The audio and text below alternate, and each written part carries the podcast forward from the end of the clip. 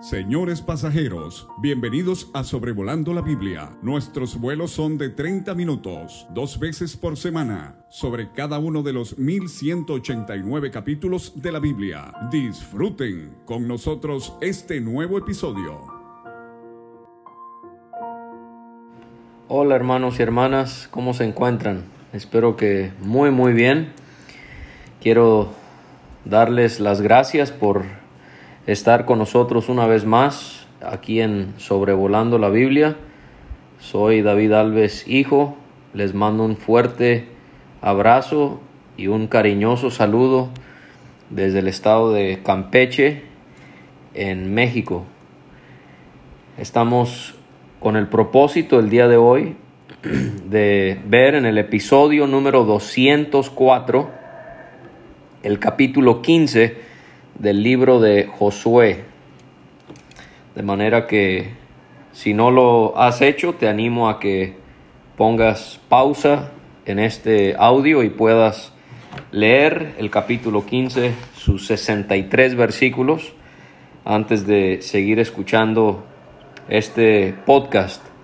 Antes de iniciar con este estudio, hay tres cosas que quisiera mencionar.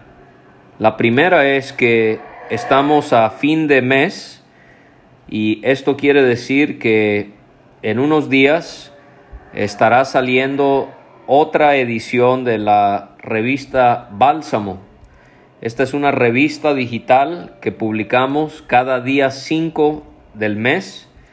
Es una revista con contenido 100% bíblico y es 100% gratuito.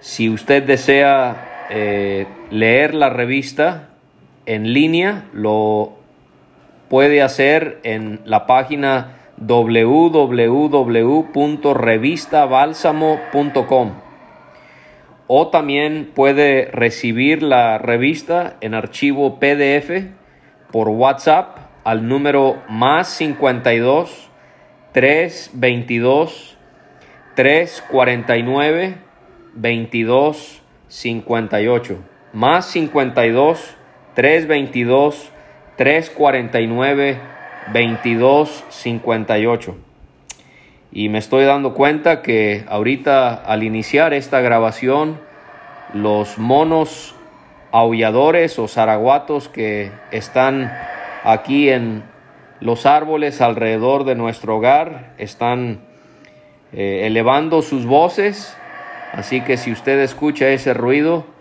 es la hermosa creación de Dios que Él ha formado para su honra y gloria, que elevan sus voces mientras nosotros estudiamos Josué capítulo 15.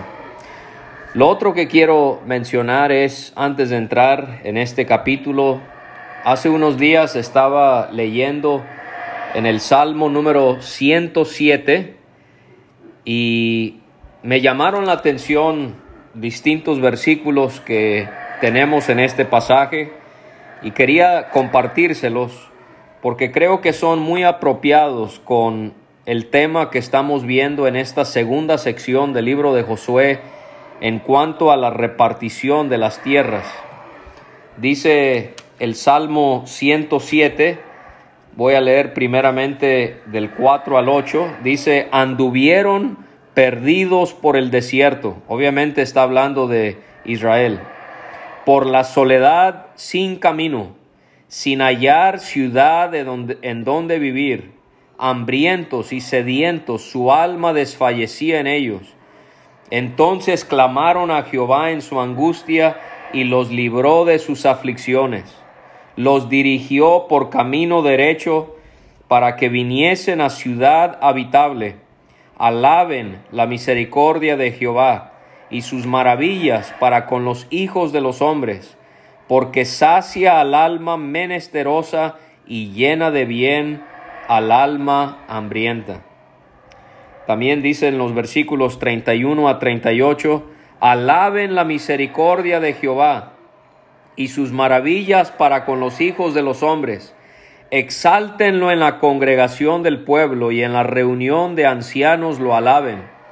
Él convierte los ríos en desierto, y los manantiales de las aguas en sequedales, la tierra fructífera en estéril por la maldad de los que la habitan, vuelve el desierto en estanques de aguas y la tierra seca en manantiales.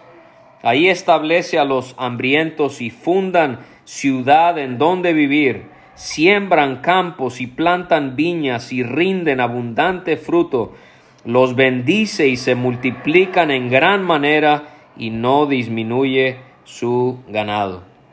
Y estos versículos me llamaron mucho la atención en el contexto de lo que estamos estudiando en la repartición de las tierras a las tribus de Israel, porque esto, amados hermanos, muestra la bondad y el poder de Dios, como vamos a ver en unos momentos. El hecho de que esta tierra Dios la prosperó de tal manera como lo hizo, y la manera en la que también se desplegó su poder para que esta tierra fuera para su amado pueblo. Y esto nos debe animar. Y vamos a hablar de esto en cuanto a la importancia de el estudio de este capítulo.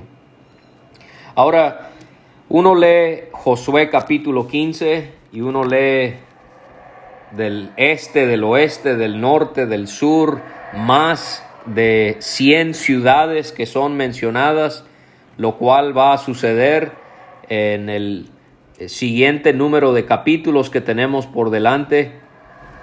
Y la pregunta que yo les tengo es quizás una pregunta que no esperaban. Mi pregunta es, ¿creemos en la inspiración de las escrituras? ¿Realmente creemos lo que dice Segunda de Timoteo 3, 16 y 17. Toda la escritura es inspirada por Dios y útil para enseñar, para redarguir, para corregir, para instruir en justicia, a fin de que el hombre de Dios sea perfecto, enteramente preparado para toda buena obra. Lo creemos, hermanos y hermanas. A mí me enseñó un hermano grande de edad que solamente creemos lo que practicamos. Y cuando yo veo el uso que se le da a la Biblia en las iglesias, yo realmente me pregunto si realmente creemos que toda la Biblia es inspirada por Dios. Seamos sinceros, hermanos, hay, hay temas que ya hemos tratado muchísimas veces.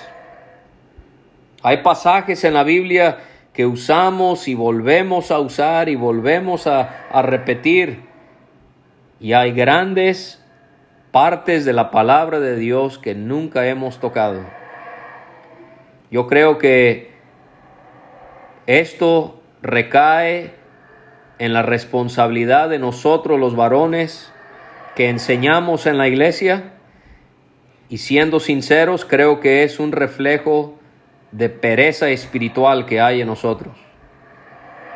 Porque humanamente hablando y espiritualmente hablando, es más sencillo estudiar Primera de Corintios 11 y poder una y otra y otra vez recalcar que la mujer debe de cubrir su cabeza en la iglesia y que ella debe de guardar silencio porque ella tiene que estar en sujeción. Pero estudie Josué 15 y presénteselo a la iglesia de tal manera que pueda ser útil. Eso es difícil. Y yo espero que usted está orando por nosotros, porque nosotros somos muy débiles, somos muy faltos de conocimiento. Pero es mi convicción que en cada iglesia se debe enseñar la Biblia expositivamente.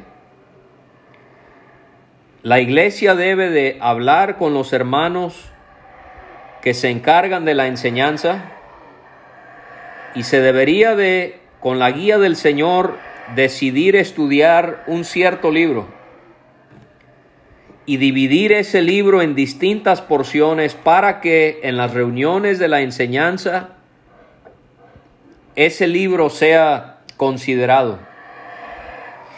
Y cuando terminamos ese libro, nos vamos a otro y tratar de abarcar toda la palabra de Dios. Creo que si en las iglesias enseñáramos la Biblia expositivamente, creo que veríamos la mano del Señor bendecir poderosamente. Creo que por algo Dios nos dio la Biblia como la tenemos. Nos dedicamos mucho a enseñar la Biblia por temas. Y leemos una porción aquí y otra porción allá y nos vamos por todas las escrituras y yo no digo que no hay ocasiones en las que eso se debe y se puede hacer, yo lo hago, pero creo que completamente descuidamos el poder analizar el texto en el orden en el que está en las Sagradas Escrituras.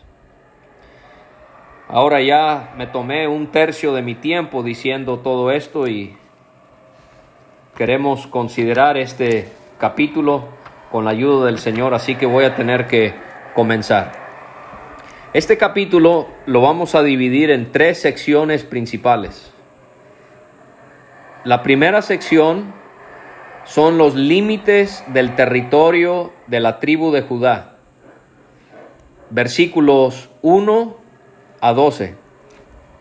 La segunda sección vamos a, a titularla Caleb conquista sus tierras. Versículos 13 a 19. Y la tercera sección, las ciudades de Judá. Versículos 20 a 63. Vamos a, a dividir el capítulo en esos tres fragmentos. Esto nos ayuda a poder estudiarla, aclararla mejor en nuestras mentes entenderla más fácilmente. Y la primera sección y la tercera sección la vamos a dividir en más secciones. Vamos a presentar ahí distintos puntos dentro de las ideas principales que hay en el pasaje. Muy bien. Así que en cuanto al territorio de Judá, los límites del territorio de Judá en los primeros 12 versículos, la primera cosa que queremos ver aquí en este encabezado es del versículo 1 al 4 se dan los límites al sur, porque habla de cómo es que se le dio a Judá su territorio y se describe en esos primeros cuatro versículos los límites de su tierra al sur. Habla de cómo llegaba hasta la frontera de Edom, teniendo el desierto de Sin al sur como extremo meridional. Ya vimos esta descripción, quizás no con la abundancia de detalle que tenemos aquí, pero algo parecido encontramos en números 34 del 3 al 5. Y en cuanto a la repartición de las tierras a cada una de las tribus, Judá es la que más detalles se nos da de la tierra que se le heredó y se le dividió. Posiblemente por su tamaño, pero vamos a estar viendo posiblemente también por la importancia que esta tribu ha tenido en los propósitos de Dios. Así que si vamos ubicando estos límites, nos vamos dando cuenta que Judá iba a habitar al sur de Canaán. Y como ya mencioné, hay más de 100 ciudades mencionadas que se le van a otorgar a Judá. Y en sus límites al sur se dan de este a oeste, del mar muerto al mar Mediterráneo. ¿Cuál es, en términos generales, cuál es la importancia de estudiar un capítulo como Josué 15? Bueno, vamos a ir haciendo aplicaciones prácticas pero también hay cuestiones de pacto, de profecía, de promesa y en cuanto al estudio cristológico de las escrituras. Porque la tierra siendo dividida y repartida a la tribu de Judá, Dios está regresando a todas esas promesas que vimos en el primer libro de Moisés, o sea, el Génesis. Dios le prometió a los patriarcas, Abraham, Isaac y Jacob, que ellos iban a recibir una tierra en específico.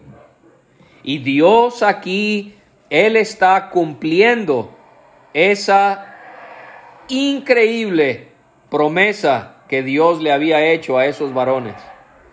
Se tomó tiempo, no fue sin retrocesos espirituales en su pueblo, no fue sin que hubiese un número de obstáculos, pero hermanos, el poder de Dios se manifiesta que a pesar de todo ello, aquí Dios está cumpliendo lo que él había prometido. Pero también piense en la promesa que Dios le va a hacer a David. David recibió la promesa que de su descendencia siempre iba a permanecer el que iba a estar sobre el trono y se cumplió. Podemos ver cómo esto se cumplió en cuanto a los reyes. Gobernaron reyes de la tribu de Judá. Esto ya se había prometido en Génesis 49, que el cetro jamás saldría de Judá, que el trono siempre estaría en esta tribu. Y el Dios de pacto, el Dios que cumple, el Dios que todo lo puede, Él está acomodando todo para que la simiente de la mujer, el Mesías, prometido desde los días de Adán y Eva en Génesis 3.15, repetido a los patriarcas y profetizado a David, la simiente de la mujer, el Mesías, él un día va a reinar en la tierra que Dios le prometió a Israel. Y podemos ver esto de una manera muy, muy clara aquí al considerar la tierra siendo repartida a Judá. Ahora, al estar en el sur de Canaán, podemos ver que se profetiza lo que había anunciado de antemano Jacob cuando él iba a morir. En Génesis 49 él profetizó que Judá iba a estar rodeado de un número de enemigos, los moabitas, los edomitas, los filisteos, y se cumplió. También Jacob había profetizado que Judá iba a morar en un lugar ideal para viñedos. En Génesis 49, 11 y 12 y se cumplió. Todo se cumple, hermanos. Confiemos en ese gran Dios al que servimos y adoramos. Así que va dando la descripción de los límites al sur. Quiero que note que en el versículo 2 por el lado del sur era desde la costa del mar salado, desde la bahía. Esa palabra bahía es lengua. Desde la bahía o desde la lengua que mira hacia el sur. Hubo un explorador llamado Henry Tristram que él escribió un libro titulado La tierra de Moab y en ese libro él nos dice, y estoy citándole, y está describiendo esta región, estábamos ahora en el rincón más desolado y lúgubre de esa costa desolada, sin un rastro de vida vegetal, ni siquiera una sola salsola o salicornia para aliviar los lechos de arena plana. La arena y la marga de la orilla eran profundas y pesadas, nuestros caballos se hundían a cada paso sobre los espolones, y hasta que no estuvimos completamente mojados, no pudimos regresar a las montañas de la sal a nuestra derecha. Toda la cresta de la montaña es pura sal de roca, tal vez de 200 pies de altura y cubierta por una capa de marga calcárea y natrón de unos 50 o 60 pies de espesor. El depósito de sal es similar en su naturaleza y posición geológica a las rocas de sal de Cheshire eh, y la nueva arenisca roja de Inglaterra. Así que eso nos da una descripción de cómo eh, fue esa región en los días de este señor Tristram. Muy bien, salía al sur de la subida de Acrabim, pasaba hasta Sin y va describiendo todas estas delimitaciones al sur. Dice en el 4, de ahí pasaba Asmón, salía al arroyo de Egipto y terminaba en el mar. Esto le sería al límite el sur. En la primera parte del versículo 5 tenemos la segunda sección dentro de la primera sección del capítulo.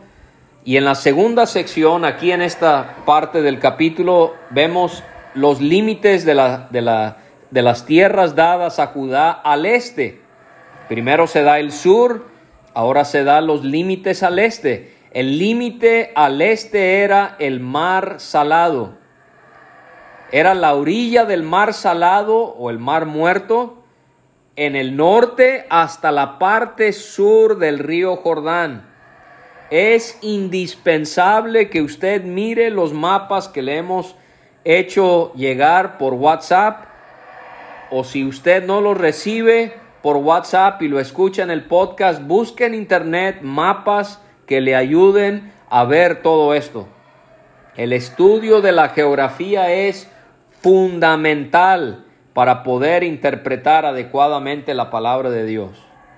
No todo se trata de poder entender la aplicación de esto, de aquello, o qué es esto en el griego, en el hebreo, la historia, la cultura, la geografía, todas estas ramas de estudio son fundamentales para comprender las escrituras. Versículo 5, en su segunda mitad hasta el versículo 11, tenemos los límites al norte. Esta este límite subía por Bet Ogla y pasaba al norte de Bet Arabá y de ahí subía la piedra de Boán. Este nombre nos debe de interesar.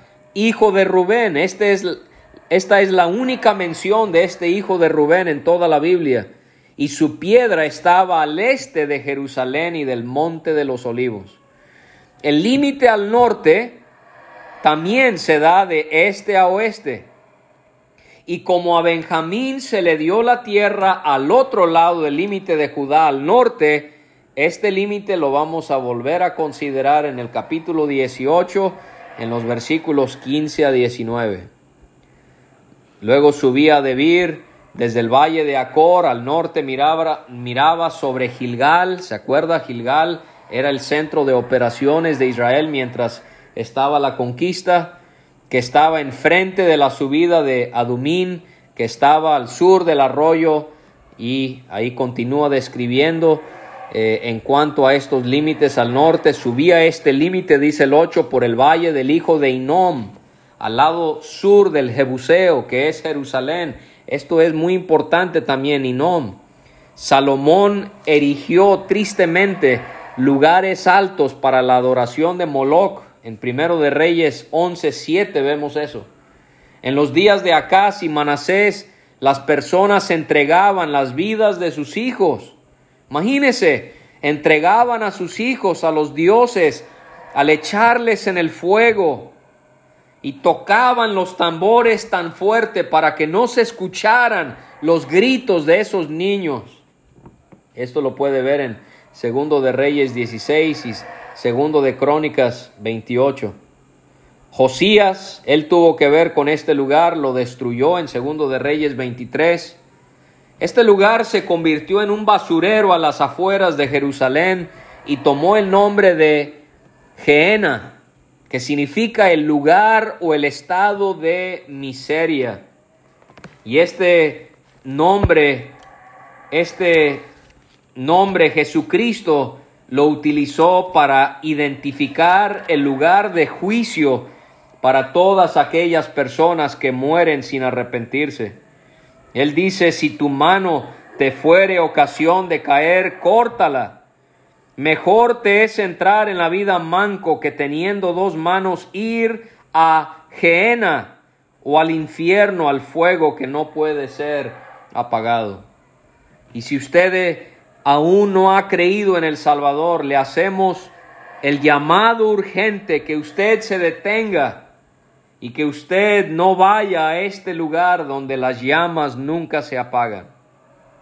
Luego subía y se nos menciona aquí que aquí era donde eh, moraban los jebuseos, que vamos a hablar de ellos al final, y se identifica que aquí es donde moraba, o aquí ellos moraban en lo que sería Jerusalén, lo que se llamaba Jebuseo, o Jebús, mejor dicho.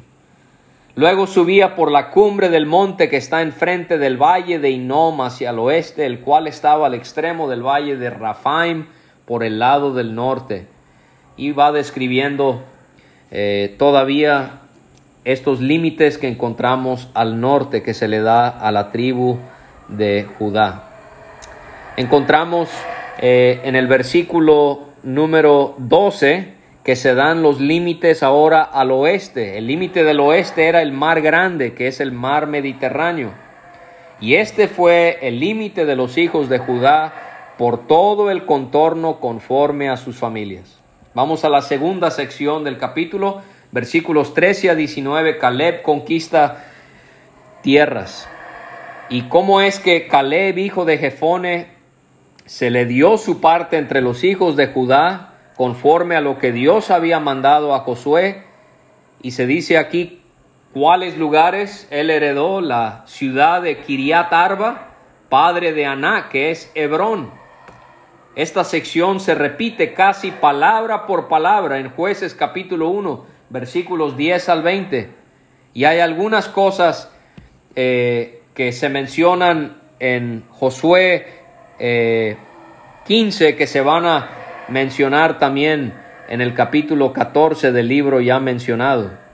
Pero esto es increíble, ya se nos explicó eh, de una forma muy puntual e interesante el pasado miércoles cómo Caleb sacó de allí a los tres hijos de Anac.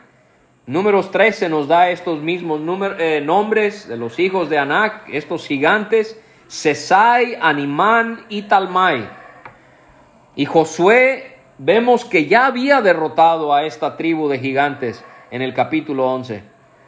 Pero fíjese que habían logrado reponerse y ahora Caleb tiene que volver a conquistarles. Esto es lo mismo que sucede con nosotros. Nuestros enemigos espirituales, con la ayuda de Dios, a través de la armadura, a través del Espíritu, a través del Señor, los vencemos y nos sorprende porque vemos que se reagrupan y buscan una estrategia más efectiva para volver a atacarnos. Y me estoy refiriendo al diablo, la carne el pecado, todos estos enemigos espirituales que tenemos. Y esto es algo que debemos de tomar en cuenta de una manera muy, muy seria. Debemos de desarrollar el hábito de, de analizarnos a nosotros mismos, examinarnos y poder preguntarnos qué hay en nosotros que no es agradable al Señor. Quizás usted no comete ciertos pecados que otras personas sí cometen, pero a veces nos acostumbramos a vivir con otros tipos de pecados y no debe ser. Nosotros debemos de hacer morir todo aquello que hay en nosotros que no es agradable a Dios. La envidia, los celos, la codicia, el chisme, la mentira, la lujuria, la concupiscencia. John Owen, un puritano que vivió en los años 1600, él dijo, mata el pecado o el pecado te matará a ti. Richard Baxter también, un hombre de Dios puritano que vivió también en la misma época que Owen, él dijo, cuanto más te demores, más se fortalece y se arraiga tu pecado. Si no puedes doblar una ramita, ¿cómo podrás doblarla cuando sea un árbol? Y vemos a Caleb, él vuelve a conquistar a estos enemigos que se habían fortalecido una vez más. Y él subió contra los que moraban en Debir. Debir significa ciudad del libro, era un centro de aprendizaje. Y el nombre de Debir había sido Kiriat Sefer. Y Caleb, él dijo, al que atacare a Kiriat Sefer y la tomare, yo le daré a mi hija Axa por mujer. Imagínese, ofreció a su hija a cualquier varón que se llenara de valentía para tomar posesión de esta tierra. Lo mismo hizo Saúl, ¿verdad? En primero de Samuel 17, cuando Goliat, el gigante, estaba haciendo una terrible amenaza a Israel. ¿Y quién la tomó? Otoniel, hijo de Cenaz, hermano de Caleb. Hay duda aquí si era realmente su hermano o si era eh, Caleb el tío de Otoniel. Por la palabra que se emplea en el hebreo. Pero él le dio a su hija Axa por mujer. Se da por entendido que Otoniel venció y tomó Kiriat Sefer. Ya se nos explicó eh, mi padre David Alves, él nos explicó en el episodio pasado que había la duda si eh, Caleb era israelita o era de la tribu de los eh, ceneseos, que eran gentiles. Y aquí, aquí podemos ver entonces cómo dice que él era, Otoniel era hijo de Cenaz que tiene que ver con los ceneseos. Aquí Otoniel nos es un ejemplo de lo que Dios quiere ver en los varones. No, no el machismo, a eso no nos referimos, sino la masculinidad que Él quiere ver en los varones. Él tomó la iniciativa, Él fue varonil al luchar, al tomar posesión. Y esto es lo que Dios quiere ver también en nosotros los varones, tomar ese liderazgo esta es una manera en la que podemos agradar al Señor. Y cuando él llevaba a su esposa, le persuadió que pidiera a su padre tierras para labrar. ¿Por qué? Porque ellos querían cultivar las tierras, pero quizás no eran tierras que podían ser cultivadas y querían también fuentes de aguas para poder obviamente regar sus cultivos. O sea que Otoniel y Axa tenían un mismo pensar. Ellos tenían este deseo de poder trabajar, pero requerían los recursos, la tierra y el agua. Aquí podemos ver cómo podemos encontrar a mujeres que ellas se ambicionan en apoyar a sus esposos, ambición en el buen sentido de la palabra y de conquistar más y más bendiciones que tenemos en el Señor. No en lo económico me refiero, sino en lo espiritual. Y entonces Caleb se las dio. Les dio las fuentes de arriba y las de abajo. Caleb es un tremendo ejemplo. Un hombre generoso. Un hombre que mostró coraje, o sea, valentía al pelear con estos hombres gigantescos. Mostró tener ambición espiritual mostró tener una fe vencedora, así nosotros también pudiésemos emular a este hombre. Y así pudiéramos en nuestros matrimonios entonces ser como Otoniel y Axa, que trabajaron juntos y se esforzaron. Cristo ha hecho la obra para que nosotros disfrutemos las bendiciones que tenemos en el Señor, pero tenemos que nosotros también esforzarnos tenemos que hacer ciertas cosas, tenemos que dejar de hacer ciertas cosas para poder conquistar todo lo que el Señor tiene para nosotros. Y llegamos a la tercera sección, las ciudades de Judá, del versículo 20 al 63. Versículos 20 a 32 se dan las ciudades que estaban al sur.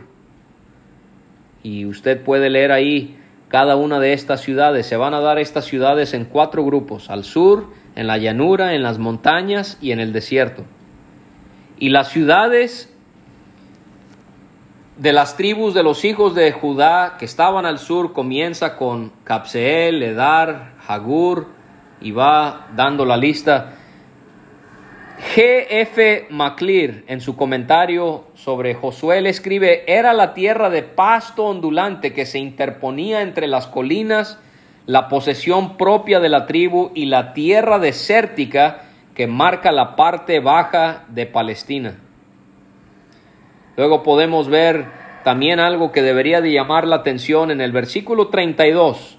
Si usted cuenta el número de ciudades, excede el total que se nos da. Y hay una manera muy sencilla de verla. Hay algunos que sugieren porque los copistas se equivocaron o esto, aquello, pero leí una explicación que creo que es la, la que explica o la que aclara esto. En el capítulo 19 vemos que hubieron un número de estas ciudades, las que se exceden del, del, del total, que se le dieron a la tribu de Simeón. Por eso es que usted va a encontrar una aparente disparidad, pero sabemos que la palabra de Dios es perfecta. Versículos 33 a 47 tenemos las ciudades en la llanura, Estaol, Sora, Asena. Estas son las tierras bajas en la región de la costa del mar Mediterráneo. En esta región estaban todas las ciudades de los filisteos. Eh, podemos también eh, citar otra vez a Maclir, él dice de esta zona era una amplia franja de tierra situada entre las montañas centrales y el mar Mediterráneo desde el borde de la extensión arenosa que bordea la costa inmediata se extendía hasta las bases de las colinas de Judá, el huerto y granero de la tribu, y formaba la parte inferior de la llanura marítima que se extendía a lo largo de todo el litoral de Palestina desde el río de Egipto a Sidón. Y se van dando todas esas ciudades. Versículos 48 a 60 tenemos las ciudades en las montañas. Samir, Jatir, Soco, eh, Maclir también él dice de esta región, comenzando unas pocas millas por debajo de Hebrón, ese monte tan alto en el norte, donde alcanza su nivel más alto, se extiende hacia el este hasta el mar muerto y hacia el oeste hasta las llanuras y forma un distrito elevado o meseta que aunque arrojada por ondulaciones considerables, conserva un nivel general en, en ambas direcciones. Así que tenemos todas esas ciudades en las montañas y versículos 61 y 62, las ciudades en el desierto. Y este desierto se refiere al Arabá, que está al sur del Mar Muerto. Es una franja de tierra que está al sur del Mar Muerto. Se dan las ciudades Betarabá, Midín, Secaca, Nipsan, la ciudad de la sal, Engadi, eh, y se dan estas ciudades. Y versículo 63 tenemos, se enfoca este versículo en la ciudad de Jerusalén. Mas a los jebuseos que habitaban en Jerusalén, los hijos de Judá no pudieron arrojarlos, y ha quedado el jebuseo en Jerusalén con los hijos de Judá hasta hoy. Y lo podemos entender porque estando Jerusalén encima de un monte, o Jebús en ese tiempo, haría difícil a un ejército poder atacarlo. Pero este no era cualquier ejército, el opositor era Israel y tenían a Dios de su lado. Claro que ellos pudieron haber vencido a los jebuseos. Con la ayuda de Dios lo pudieron haber hecho. Pero esta tierra no va a ser conquistada plenamente hasta los días de David de acuerdo a 2 de Samuel 5 del 6 al 10.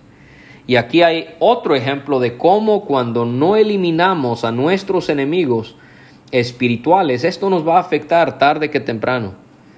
De ninguna manera habrá ayudado a los israelitas tener a los jebuseos allí. Esto les habrá incitado a hacer cosas que no agradaban a Dios. Así que aquí tenemos Josué 15, la repartición de las tierras que le cayeron por suerte a la tribu de Judá. Gracias por estar conmigo.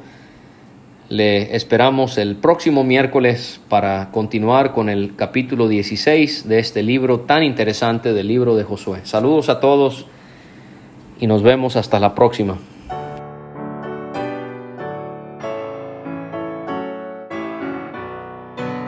Muchas gracias por escuchar. Puede conseguir todos los episodios de Sobrevolando la Biblia en aplicaciones de podcast como Spotify o Pocket Cast para recibir dos audios por semana a su WhatsApp. Envíe un mensaje al más 52 322 349 2258 y no olvide añadir este número a sus contactos. Hasta la próxima.